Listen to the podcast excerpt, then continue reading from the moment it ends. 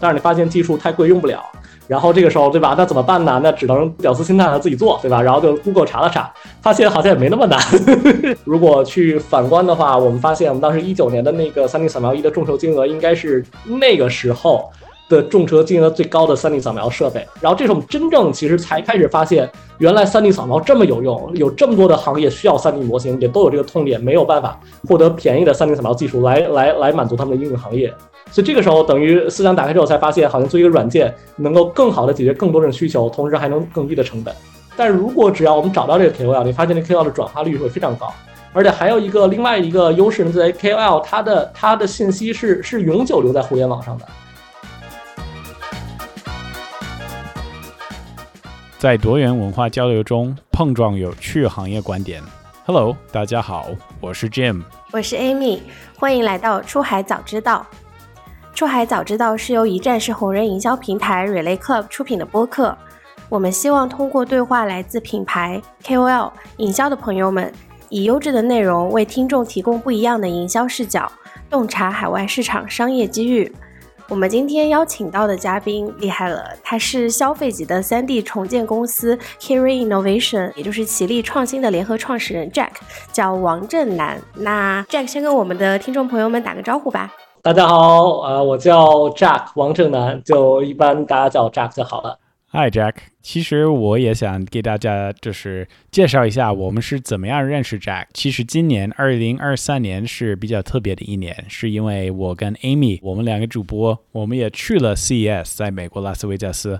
那今年其实有不少的一些其他的中国朋友也去了，然后。国王，比如说两三年这个事情也比较少做，因为就是比较多的公司在疫情的时候没去参加这个 CES。然后今年其实蛮多的这些小伙伴去了之后，其实我也听了不少的朋友觉得没有意识到或者没有碰到一些比较有趣的项目，或者有比较高的就是创新含量的一些项目。不过，我觉得在整个 CES 的过程当中，我们碰到的最有创新的含量的公司就是 Jack 的公司。我们觉得它的技术以及它的解决方案都是非常厉害、非常有趣的。所以，我们这个 CS 过后，我们就赶紧安排一个时间跟他认识一下。然后，我跟 Amy 其实我们之前也是去了他在深圳的办公室。那后来，呃，我们在聊的过程当中，也觉得 Jack 的故事很有意思。他在软件的领域以及在硬件的领域都是有一定的知识和经验，会跟我们分享。所以今天确实是一个非常有趣的一个节目。我觉得很多的一些听众们会觉得 Jack 的故事还蛮有意思。那接下来我们会先讲一讲关于现在 Jack 在做的事情，然后这些问题我们会让 Amy 来问。就像 Jim 刚刚介绍的，我们跟 Jack 也是在 CES 认识，然后也了解到了 Jack 的这个创业的这个公司。那呃，Jack，你最近怎么样呀？你在忙些什么呢？能给我们介绍一下吗？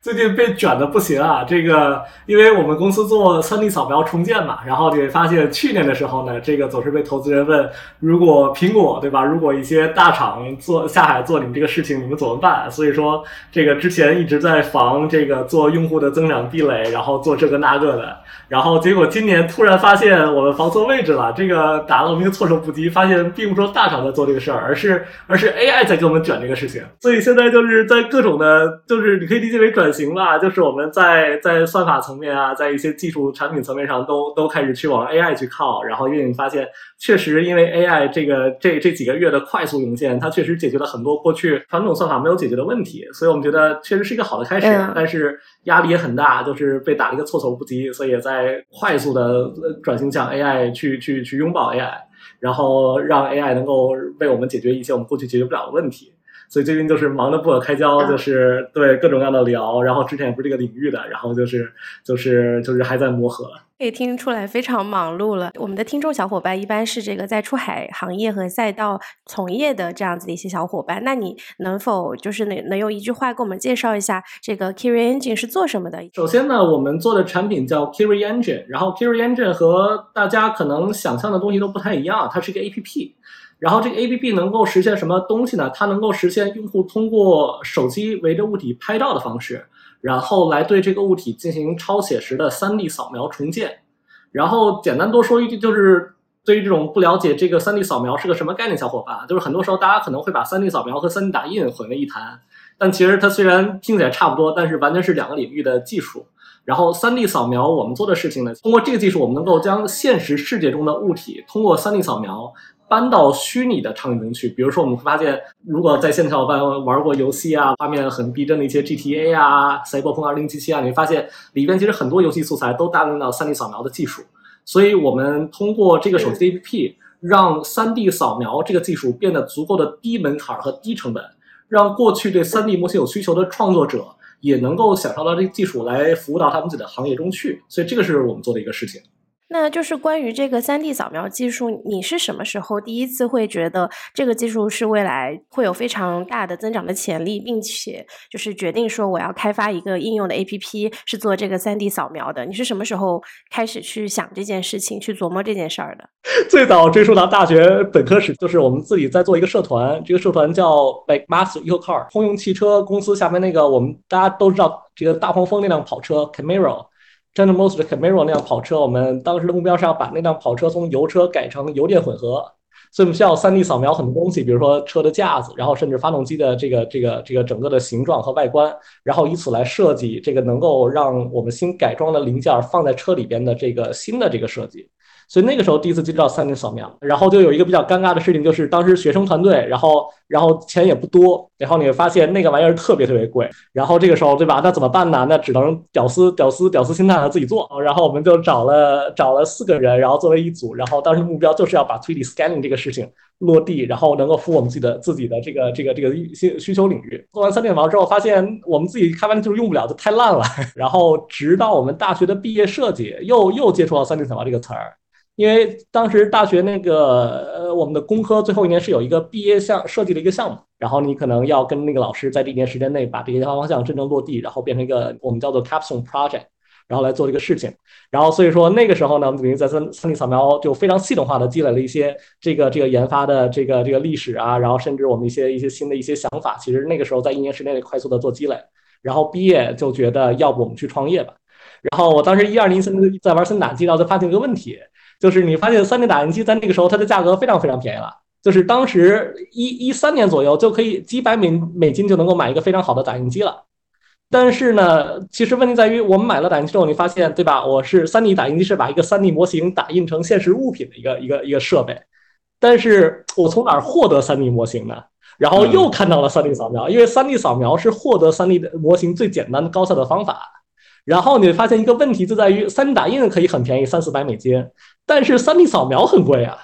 所以我们就觉得那这个事儿不就有市场了吗？对吧？那我们能不能把三 D 扫描仪的价格打下来，然后让它能够 match 我们现在的三 D 打印机的价格，然后对吧？这样肯定有市场，因为我们知道三 D 打印机卖的很好，所以这个因为出于这么一个简单的一个小的需求点，然后我们决定出来创业做三 D 扫描。然后，然后呢？然后慢慢，我们现在的用户，然后以及我们新的这种 vision，其实都是从刚开始落地，然后下海，然后来做 3D 扫描，然后慢慢积累出来了。然后你会发现，最开始其实我们也不是做 APP 的，最开始我们做我们是做 3D 扫描仪的。然后，所以这个就是大家非常熟悉的领域了。我们做的众筹，我们做的 Kickstarter，然后就是我们的想法，就是非常幸运的得到了很多这种这种 backer 的这个这个支持。对，我觉得目前听下来就是有两点。第一点就是这个故事其实从很早之前就开始了，从这个大学的项目就开始了，所以这个创业其实是一个长时间的一个积累，这是第一点。第二点，我会发现就是其实 Jack 你们这边的创业。其实还是从这个最后的需求出发。一开始去做这个项目的时候，也是因为要去完成一个项目的需求，然后开始去研究这件事情，然后到后面，然后收到越来越多的用户的反馈跟需求点。那我我其实下一个问题也跟这个市场和需求相关，就是你能给我们介绍一下，就是现在这个 Carry Engine 它的用户的需求的场景大概是什么样的场景，以及说目前是什么类型的用户吗？首先呢。呃，我们要知道，就是用户需要 3D 模型的行行业和场景特别特别多。你可以理解为，但凡想要做虚拟的东西的人，包括做游戏的，包括做一些影视这个这个特效的，然后甚至包括很多用户现在做 NFT 这个所谓的这个 Web 三，只要是你做虚拟场景，就或多或少可能都需要各种各样的 3D 模型。所以，如果给大家举几个例子吧，就是特别有意思的几个例子，其实是最近才发现的，就是我们的用户用我们的工具，然后建建立了一个社区，这个社区的名字叫 Storm Vault，然后这个社区干什么事儿呢？这个社区专门用我们的工具扫描战锤的手办。就是就是可能在座人可能知道站出来，Warhammer 四十 K 这个东西，这个这个是一个特别小众的、非常极客的小玩意儿，它是一个 tabletop，是一个是一个桌面的游戏。呃，Stormfall 这个社区，它在通过我们的工具，希望把战锤里边的各种各样的棋子和人物扫描放到另外一个游戏叫 Tabletop Simulator 里边去。然后这个时候呢，他们就希望能够在一个虚拟的电脑环境中去，然后来模拟在线下玩战锤的感觉。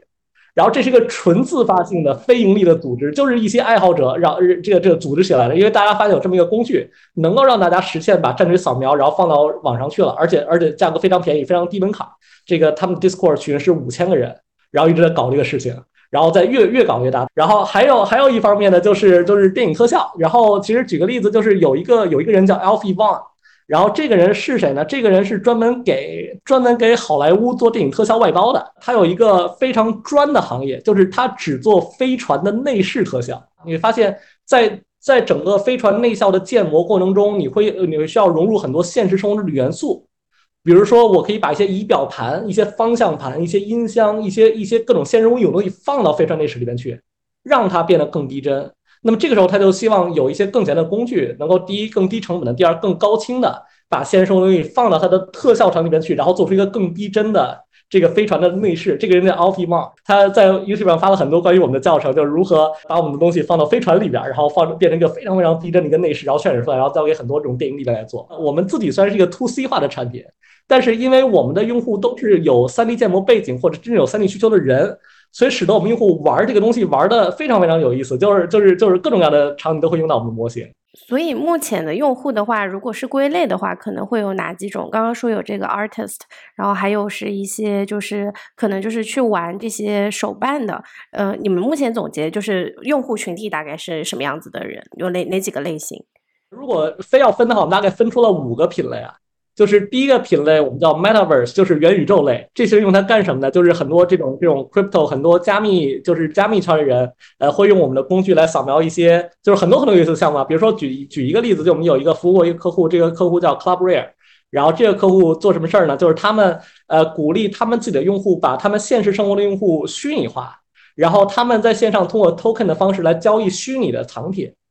然后，所以他们现在就在用我们的工具，把这些，然后鼓励用户把它那个虚拟化，然后所谓的 Metaverse 的元宇宙的其中之一，把一些加密化的用户，这是其中之一。然后还有一波用户呢，我们叫做我们叫做 Game Developer，这用户很好理解，就是做游戏的人。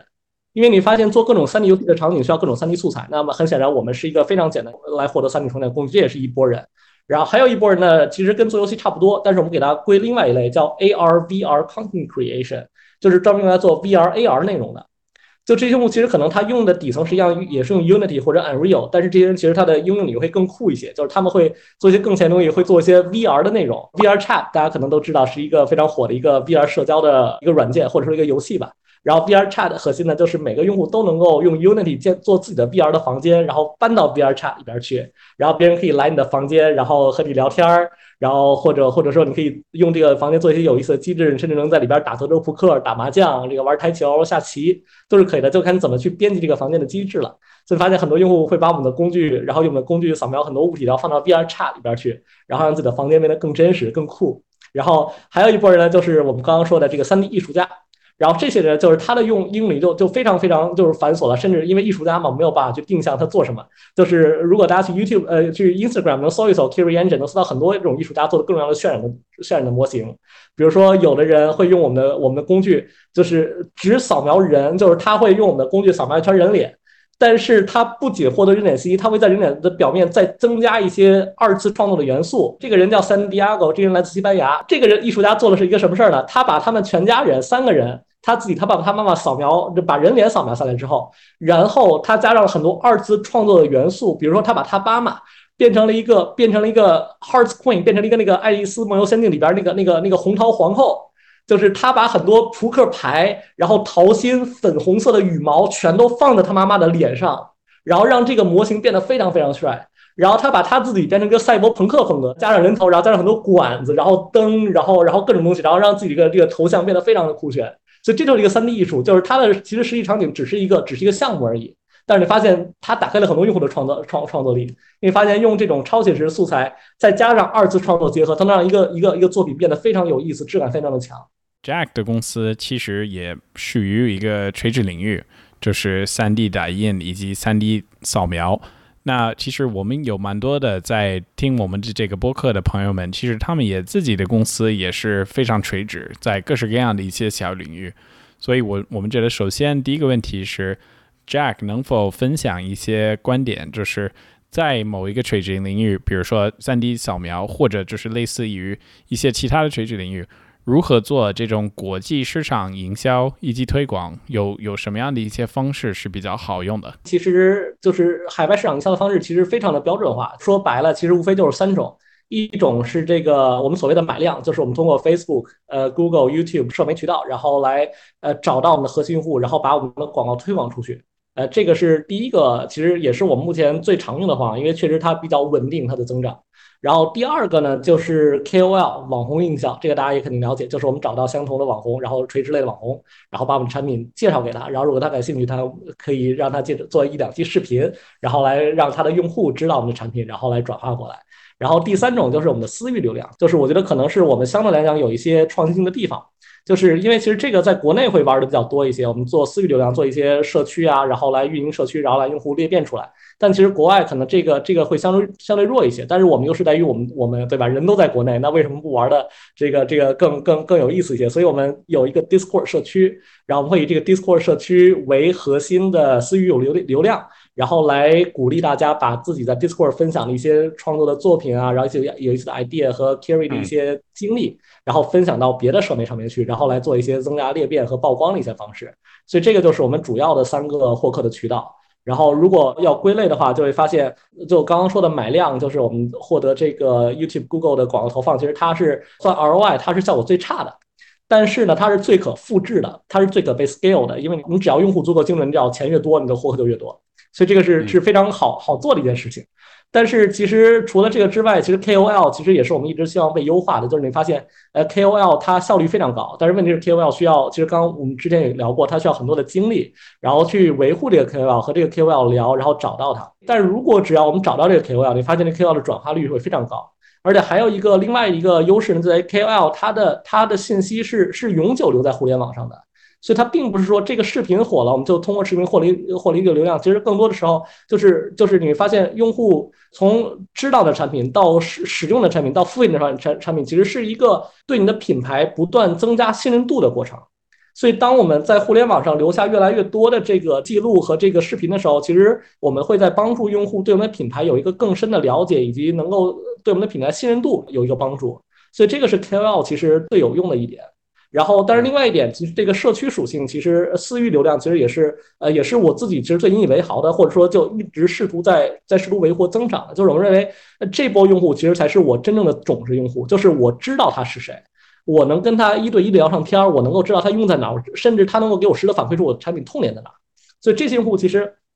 是我们非常希望维护，而且非常去希望去增长的。所以其实现在后边那个 set up 做的这个整个的直播间，其实也是呃用来和我们的这个这个我们自己的私域用户，然后再交流，然后定期的会会会做一些视频，然后和大家分享一些我们在创业经历一些故事啊，然后或者说呃分享一些用户的故事。所以这个就是我们大概呃获客的三个渠道。那这个很有趣，然后就是明显可以看到这个 Jack 目前的这个所谓的 setup，就是包括灯光也好，包括背景也好，包括灯啊，就是整体的这个感觉蛮像是一个 vlogger，就是一个非常高品质的 vlogger 的一个 setup，就远远超出了我们很多之前邀请过的一些嘉宾，就是在这个视频的这个直播的效果这一方面。呃，其实也想回到 Jack 说的一个点，关于 Discord。呃，因为我觉得 Discord 也算是一个社群、一个网站，还有一个叫 Reddit，我觉得就是有的公司可能会比较值得学习。呃，能否分享一些就是关于 Discord 是什么？因为我觉得在这个出海圈，有的人不一定很清楚，就是 Discord 是什么样的一个社群，以及就是一个品牌方是如何使用的。首先呢，我自己 Discord 其实我玩的也没有很多，大概玩了半年不到一年的时间。然后，如果让我去概括 Discord 是什么，那么可以简单理解为，Discord 是一个功能非常强大的群聊软件。就是大家去想象一下，比如说我们最熟悉的微信群聊，那么它们有什么区别呢？就首先，呃，Discord 能够去在一个群里边继续做分组。比如说我是一个我是一个出海电商群，那么这里边可能会会按品类来分，可能是电子类出海电商，可能是消费类出海电商，可能是美妆类出海电商。那你发现通过把大家汇到一个群里面，能够再继续做分组，然后来更好的去去去管理一个一个一个非常庞大的群。然后其实 Discord 还有一些比较有意思的呃一点呢，就是 Discord 有很多的这个机器人，很多 bots，你能够非常个性化的去定义你的 Discord 能干什么。甚至我见过最最最厉害的大佬能在 Discord 里边打德州扑克。就是完全通过完全通过机器人的方法，就是大家能够就是通过各种各样的有有意思的游戏机制，就大家能用 Discord，就是真的是呃这个这个非常好的做一个沟通、做一个管理，甚至能够去产生一些用户的活跃度。所以我觉得 Discord 是一个非常有潜力或者说非常非常强大功能一个群聊软件。呃，但是其实我我自己最被 Discord 吸引的点，其实这些东西都是非常好的。但是我作为一个用户，其实被 Discord 吸引的点是它的是它的操作界面，是它的 UI。嗯，这个东西就其实这个东西就是真的是区分开了我这波用户和一般用户的东西。就是你发现，就是 Discord，甚至包括 Reddit 是这样。如果大家第一次 Discord 会发现这玩意儿，我靠，就是非常的 overwhelming，所有的信息直接砸到脸上，没有任何的装饰，没有任何的设计可言，甚至没有任何任何用户体验可言。就是它试图让你 take in 越来越多多东越多的东西。然后再加上它整个界面黑色的背景，然后各种各样颜色的字，你会发现它没有任何的设计或者颜色可言。对。但是对于我们这种人，你发现它和 Python 的编程环境非常相似。就是我玩 Discord 让我想起了我在我做程序员实习的这种这种交互感觉，知道吧？就是就是它非常的 geeky，它非常的极客。然后这种人是让我们这种这种人就是非常欲罢不能的，就我们非常喜欢这种感觉。嗯。然后所以说在 Discord 玩玩的市面，就会发现就是其实 Discord 不适用于所有的所有的公司所有的品类。就 Discord 其实是两拨人为主，一波是这个游戏玩家，就是玩游戏的人，嗯，然后另外一波其实就是玩这种加密货币、玩 Web 三的人。其实这两拨人主要是在 Discord 上面有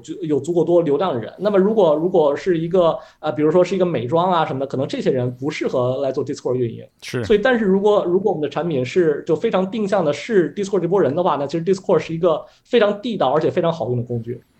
对我非常赞同，就是 Jack 刚才的分享。其实也有一个就是越来越有名的一个网站，在在美国叫 Reddit，蛮多的一些用户也会在使用。然后如果比如说在 Google 一搜很多的关键词，然后你再加这个 Reddit，你可以直接搜到一些相应的一些上面的社群。其实 Reddit 就有点类似于就是国网在中国的什么贴吧这种 BBS 的网站。那 Reddit 还是一个非常不错的搭建信任感的一个社群的一个工具吧，因为其实很多本地的美国人，他们考量就是如果他们接触新的一个品牌或者新的一个服务或者新的一个产品，他们第一个动作可能是先上那个亚马逊，会看看一些就是一些人的对这个产品的一些反馈意见。但是其实有非常大的一个群体也会看 Reddit 或者 Discord，然后他们也会提出一些问题，他们也想听一些就是其他跟他们就是比较相似的人的一些反馈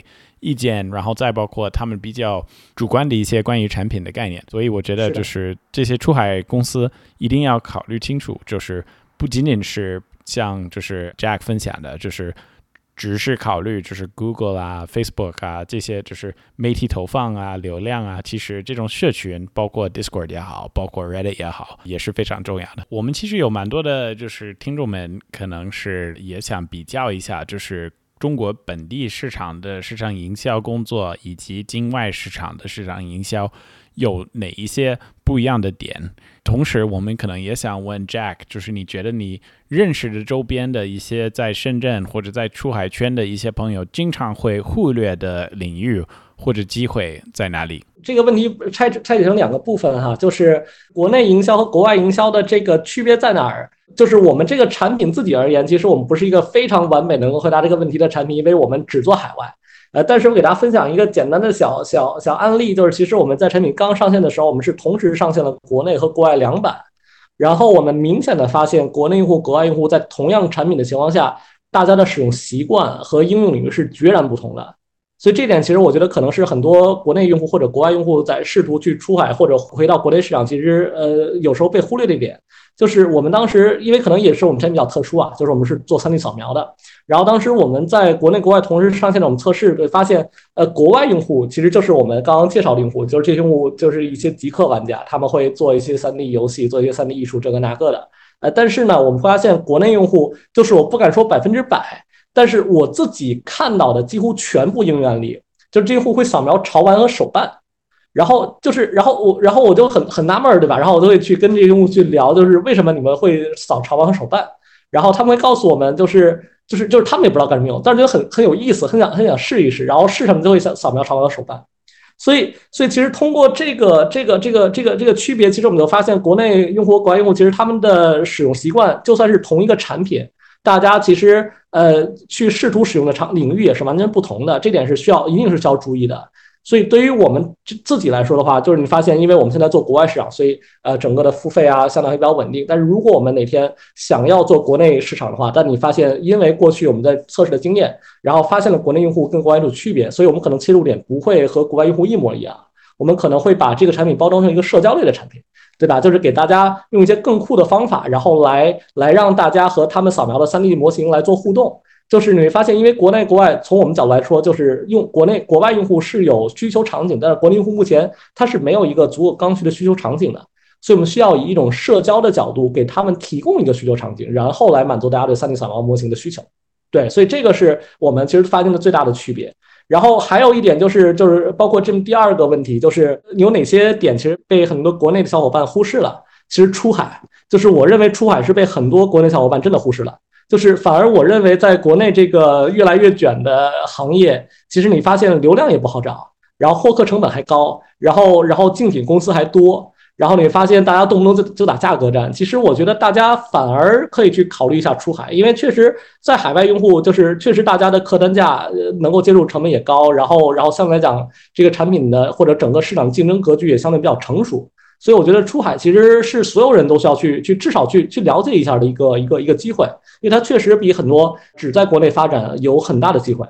那很有趣。对，然后也想提醒一下大家，就是。Jack 的英语也是一个优势，就是他的英语基本上听起来像是一个本地美国人的这种水准，我我都不知道他是怎么做到的。但 在这方面，我觉得如果大家也可以向他学习，当然他们未来的出海的一些前途也会更强。呃，那说到这个，呃，就是下一个问题，可能想问一下，就是包括 Curie Engine 目前为止最有。就是成功的含量，或者你最喜欢的一个 marketing campaign，就是市场营销的一个活动是哪一个？自己最喜欢市场营销，其实有两个，其中之一呢，就是我们和一些网红的合作，我们确实觉得这个效果这个出乎意料。然后比如说这个当时我们在印度，然后找了一个网红，这个人叫 Queen War，然后这个人就是其实我们刚刚说的 Alfie Wang 给这个好莱坞做做这个外包的，其实他只只其中之一。然后 Queen War 这个人是一个印度人，他在印度，然后也给很多好莱坞或者宝莱坞的电影来做各种特效外包，然后甚至这个人自己可能在印度的这个这个特效师的圈里边也是相对比较出名的，然后他每个视频的播放量大概在几万、几十万次不等。然后等于我们去找他，其实也是，就是你知道，我们招网红的策略就是就是就是 email blast 给所有人，然后然后我们来看，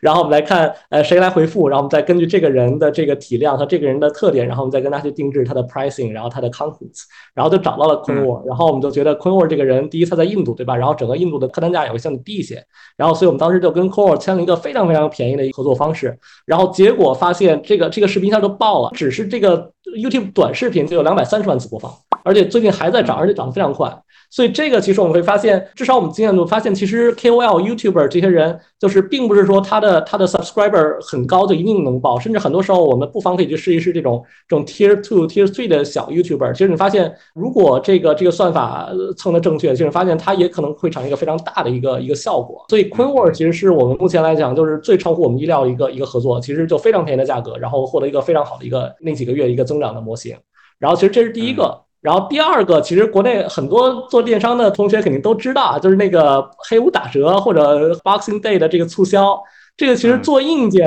非常 make sense。我们在想，我们如果把这玩意儿做到软件里边，是不是也一样好？然后我们在想，然后所以我们当时是我们去年的黑五和去年的 Boxing Day 做了两次的促销活动。然后，但是你发现，其实我们跟这个硬件促销不太一样，就是因为我们我们如果要改我们后台的这个 pricing 的这种价格的逻辑，其实是一个非常复杂和繁琐的事情。所以你发现，就是虽然大家看起来是把一个价格调低了，但是其实我们后来很多这个用户的权限啊，然后我们甚至在苹果商城、安卓商城上线的产品，它的架构都要大改。所以当时为了这个黑五和这个圣诞节打折，其实我们准备了好久。但是确实这个想象中比我们好很多。就我们发现，其实黑五打折不仅在实体电商行业，其实在在软件出海类也同样适用。所以那两天我们通过黑五打折，就是一个非常标准的电商黑五打折的一个一个收入的体系。所以我们这个方向就发现，黑五打折可能就是各种活动的打折，可能以以后也也也会延续下去。刚刚 Jack 有说，就是你们做的一个 KOL 的这个 campaign，就是超乎意料。我我方便问一下，你们这个跟这个 q u e e n w o r d 的合作大概的费用是多少？最后的效果是什么样子吗？好，呃，我们花了七百五十美金。哦。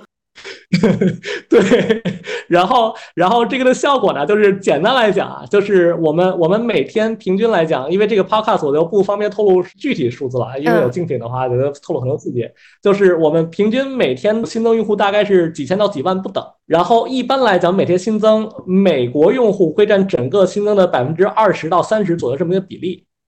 然后，但是因为昆沃的视频。那两个月，印度的新增用户超过了美国的比例。就那时候，印度每天新增百分之三十，占整个用户新增比例。然后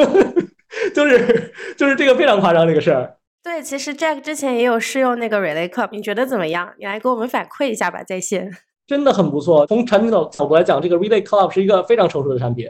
然后它其实解决了很多我们这种用户需要解决的问题。然后最好一点就是就就是特别的直观，你知道吧？就是因为你知道，就是因为我们是这种非专业市场推广出身的人，所以我们不希望有一个，比如说举个例子，Facebook 的 Business Manager 那玩意儿，就是让我很不想用了，知道吗？就是那玩意儿虽然很，我知道很强大，但是它太乱了，就是乱到我自己都没有办法和时间去学习它。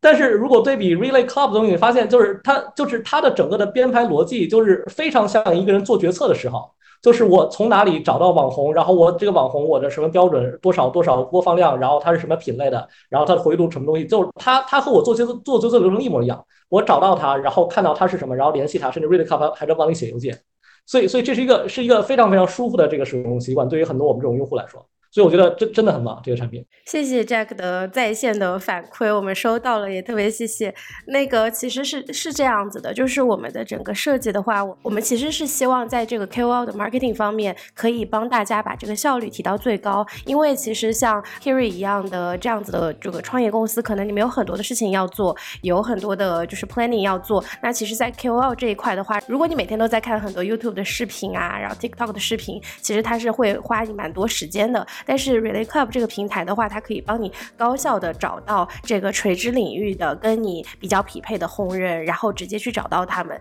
你可以去跟他们联系，可以去通过我们的这个 AI，我们最近新出了一个这样子的一个功能，是 AI email 的撰写的功能。你可以通过这个 AI email 的撰写，可以去就是生成这个邮件，然后去发给 KOL，然后去达到跟他们合作，包括后期的这个推广的这个效果。所以，如果大家对 Relay Club 感兴趣的话，可以联系我们的小助手 c l u b 然后我们也会提供到一些试用的账号给到大家。对，首先我我们觉得就是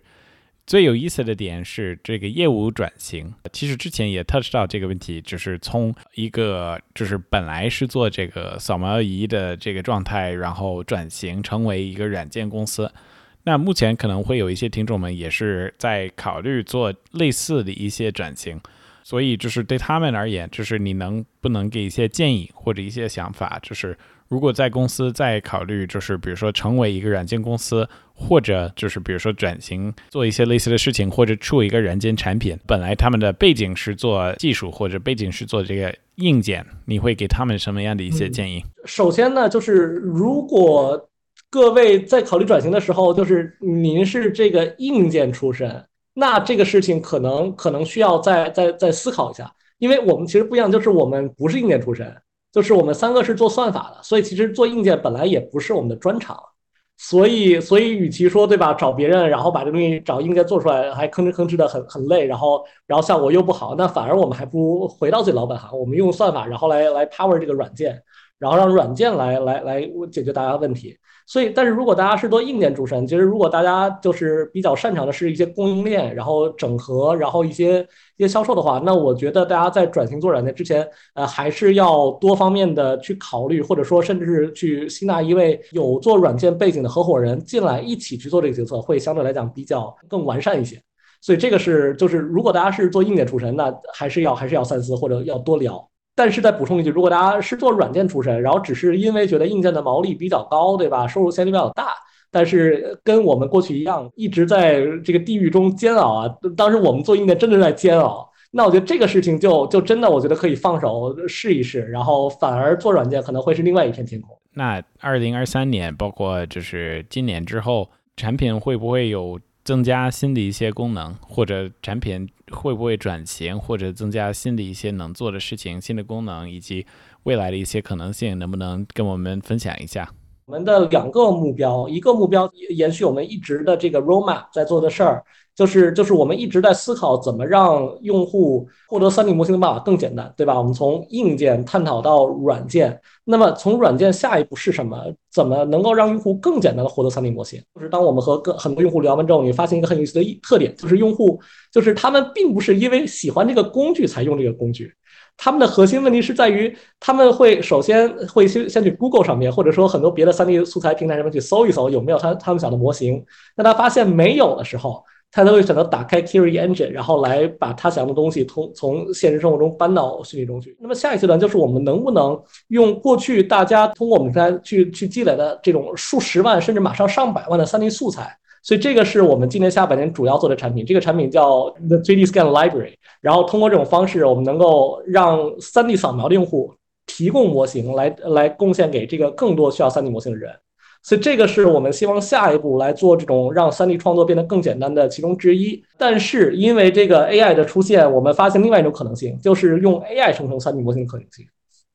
所以这个也是我们今年主要会发研发精力在这个 topic 上。就是如果说刚刚我们说的这个 t Scan Library 是一个产品，我们这个产品其实我们需要产品组侧的人，然后来把它打磨好。那么我们可能在研发侧会更专注于研发如何用 AI 生成 3D 模型的方式来服务 3D 创作者，然后让大家能够更简单的或者说更多的获得 AI 生成 3D 模型。所以这一块的领域，其实我们也是在紧跟 Google、英伟达的一些后尘，然后其实他们是在这个领域非常前沿的这个开拓者，然后他们也为我们这种小型的公司，其实留下了很多这种这种科研的一些资料和文献。所以其实我们在做的就是能如何用英伟达和 Google 这个，因为他们在探索非常前沿的东西，那么如何能够用他们探索出来的一些结论和经验，然后来做一个落地，然后让 AI 能够生成 3D，然后让这个 3D 真正服务给更多的人。所以主要今年的研发和这个产品在这两端，那很厉害。我觉得听到这些，我我们都会比你就是非常兴奋。关于这个公司的就是未来，我最后一个问题关于这些方面是有没有一个就是所谓的公司的使命或者一个远景？就是因为刚才其实我们讲到的很多关于就是具体功能性啊，包括就是接下来产产品规划。有没有就是比如说在改变人的生活这个维度的一些使命或者远景？我们现在使命景用英文说就是 We strive to empower 3D creators with cutting-edge technologies to bridge the physical world to the digital ones。所以这个是我们就如果翻译成中文就是呃，我们希望用各种前沿的技术来赋能 3D 创作者，来让他们更好的去连接虚拟世界和现实世界。就是我们至少在可见的未来，我们会一直服务真正对 3D 模型有需求的人，而不是慢慢把它变得更大 C 化。那么第二一个就是我们坚信一个 3D 化的未来，就是我们认为我们现在和信息交互的方式是延续五千年的交互方式。嗯，我们认为如果我们想以一种新的方式来和信息交互的话，它一定是在从 2D 向 3D 的转型。嗯，那么我们认为一切的 2D 素材都要都要转型到 3D 素材。所以我们希望作为一个核心的工具来嫁接从虚拟现实到现实世界的这么一个使命，所以这个是我们我们想做的事儿。我觉得其实未来 Amy 咱们也得头脑风暴一下，关于这个 Relay Club，我们是不是有这么厉害、这么给力的一个自己公司的一个使命和和口号？我觉得我从 Jack 身上今天聊下来学到的一点，就是我觉得 Jack 和他的团队是非常就是 dedicate 在跟用户的沟通上面，就是了解用户的需求，包括通过一些线下的这个社区去跟用户去进行持续的一些交流和反馈。我觉得就是以用户为导向的这样子的一个理念，我觉得这个是我今天学到的一个课课题吧。对对对，我觉得这一点是我觉得大家都可能会需要去学习的。我们最后还有两个问题给到 Jack。对，第一个问题是，就是呃，作为一个创业者来说，你觉得 Kiri Engine 这款 A P P 它反映了你个人的什么样子的价值，或者是自己的什么样的理念和目标吗？好问题，就是其实 Kiri Engine App 就是其实如果我们抛开这个工具本身不说，就是我们升维去反映我个人层面来讲，就是其实我是一个非常希望能够打破常规、不循序蹈矩的一个人。所以，所以如果大家去通过这 Kiri Engine App 来看这个产品的话，你发现它跟市面上任何一个 3D 扫描软件都完全不一样。它更像是我希望去表达一个东西，就是我我希望用我自己的逻辑，然后去探索一个解决问题的新的思路。所以你发现我们的 Kiri Engine App 它不仅是一个 3D 扫描的工具，其实它更多的是一个能够让你更简单的获得 3D 模型的平台。所以通过这种方式，我们在向大家传达一个不走寻常路的一个想法吧。所以其实我们在做 Kiri Engine 的时候，其实很多时候我们会问自己一个问题，就是我们真的需要这个功能吗？或者这个功能真的需要长这样吗？所以通过这种方式，我们在不断的以 Kiri Engine 这种 3D 重建为一个具象的表达，在试图探索这个产品应该是一个什么形态，来更好的服务用户，或者说就是我们不希望它跟别的产品长得一样。有意思。最后一个小问题就是给到 Jack 的，就是如果你有机会去做另外一个创业项目，就是去开始另外一个全新的项目，你是否有哪些赛道是特别感兴趣或者是想要尝试的？下一个方向，我们在想，我能不能去这个去这个挑战自己，做一个大众消费品的一个赛道。因为你发现这这两个赛道是完全不同的两个方向，对吧？你发现小众小众的产品，你你要了解的就是了解用户，然后知道用户干什么，然后不断的这个方向去吃满这个小众用户的群体，然后在它做一个垂直的呃延伸。但是如果做大众消费品，我觉得它的逻辑是不一样的。所以如果再让再让我创创业的话，其实我们之前想到一个有意思的场景，就是我想做手机壳。我们的生活中有两个物品，不仅是一个工具属性的工具，它更多的是一个在表达你自己 emotional expression 的一个形象。那么其实它是什么？是车和手机。你发现你买什么样的手机，对吧？有人追求 iPhone 这种产品产品化的一个一个非常简洁的产品，有人喜欢安卓，喜欢非常极客的，喜欢自己在在这刷程序，有人喜欢买一些非非主流的手机，然后来彰显自己的非主流。就是发现手机在车之外是另外一个去彰显你个人特点的产品。但是因为手机本身的设计已经非常被局限了，就是你发现它的背后只有摄像头，前面只有屏幕，就是能在手机上边做设计的这个地方非常少。那么下一个能够彰显的地方是什么？其实就是手机壳。发现其实手机壳能够让一个手机更好的展现你个人的表达，所以这个是我非常坚信的。用这个思路再去往下讲，对吧？那我们去淘宝看一看现在有什么手机壳，你发现绝大部分手机壳都是一些非常非常 low 的一些东西，对吧？它只是功能性，或者只是最简单的一些一些潮品的一些这一些画儿。但是我不认为它把你的个人表达到了极致。但是个人表达其实在一方面来讲，就是我们认为个人表达其实它从个人的艺术追求或者艺术品味是一方面，但其实还有一方面不得不提，就是它和钱是挂钩的。就是你买一辆保时捷和你买一辆这个这个比亚迪的人肯定是不一样的，对吧？每个人都想买一辆保时捷，为什么？是因为它能彰显你那个人的身份。那么我们在想，如果我把手机壳卖到九百九十九块钱，是一个什么概念呢？如果如果这个时候。是的，如果这个时候我打开的是一套高端人群的社交，这个什么概念呢？所以其实它都是一个非常有意思的话题，我我我们其实可以探讨。但是这个可能就是我下一个创业的对吧方向。我们其实目前有一个手机壳公司，也是 Relay Club 的一个长期的用户，所以回头我们也可以把它介绍给 Jack，你们可以聊一聊。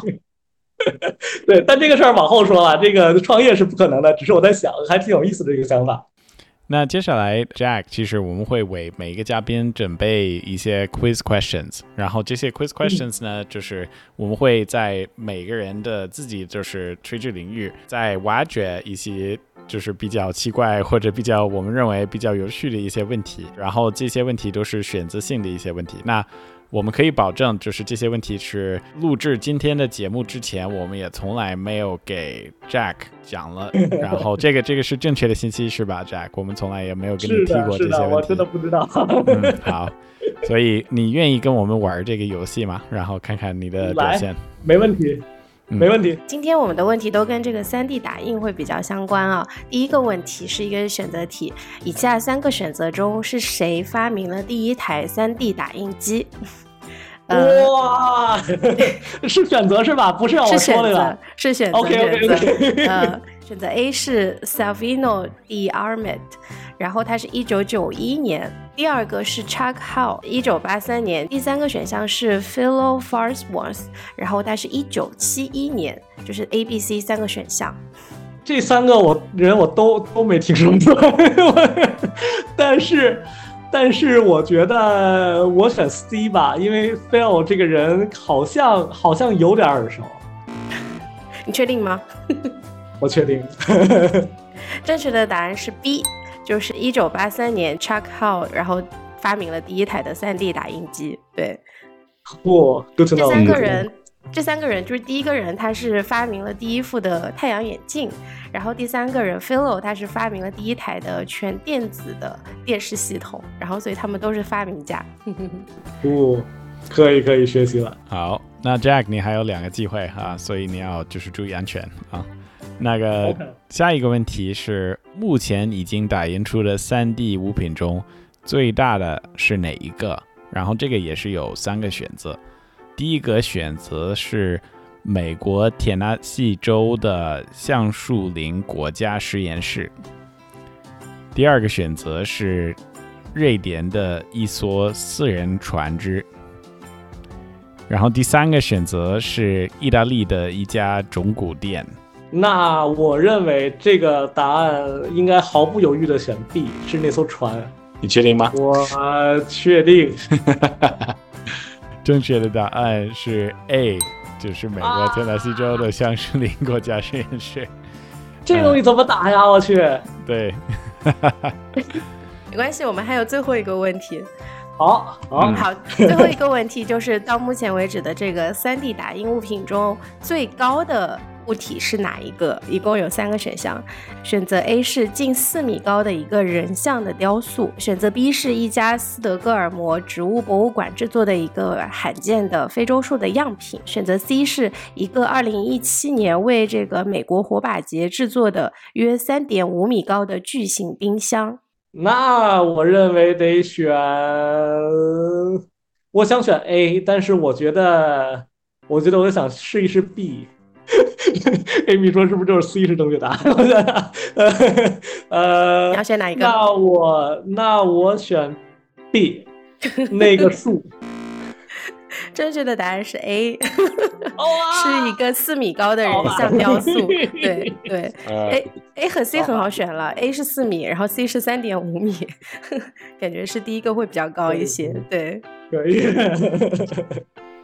可以，可以。好的，好的。每期节目，我们也希望我们的听众朋友们可以跟我们有更多的互动。所以这一期我们有两个小问题想问一下大家。第一个就是不知道大家是否有接触过 3D 扫描或者 3D 打印这个领域。第二个问题是，如果大家有接触过的话，你们是在什么领域去应用这样子的新技术的呢？然后，如果大家有什么问题，或者是对 Jack 有什么问题，可以留在评论区跟我们一起互动。谢谢。今天非常感谢 Jack，然后参加我们今天的节目，然后今天有非常精彩的分享，感谢你，谢。好，也谢谢大家。好，那对这感兴趣或者对 Relay Club 感兴趣的小伙伴，可以添加我们的小助手 Clubby 进入微信群，跟我们一起互动。然后小助手的微信号是 Relay R E L A Y 下划线 Club C L U B。加好小助手之后，可以告诉我们你是从事什么行业的，然后我们也很期待认识你，跟你一起交流，好吗？谢谢，期待跟大家下次再会啦，拜拜，拜拜。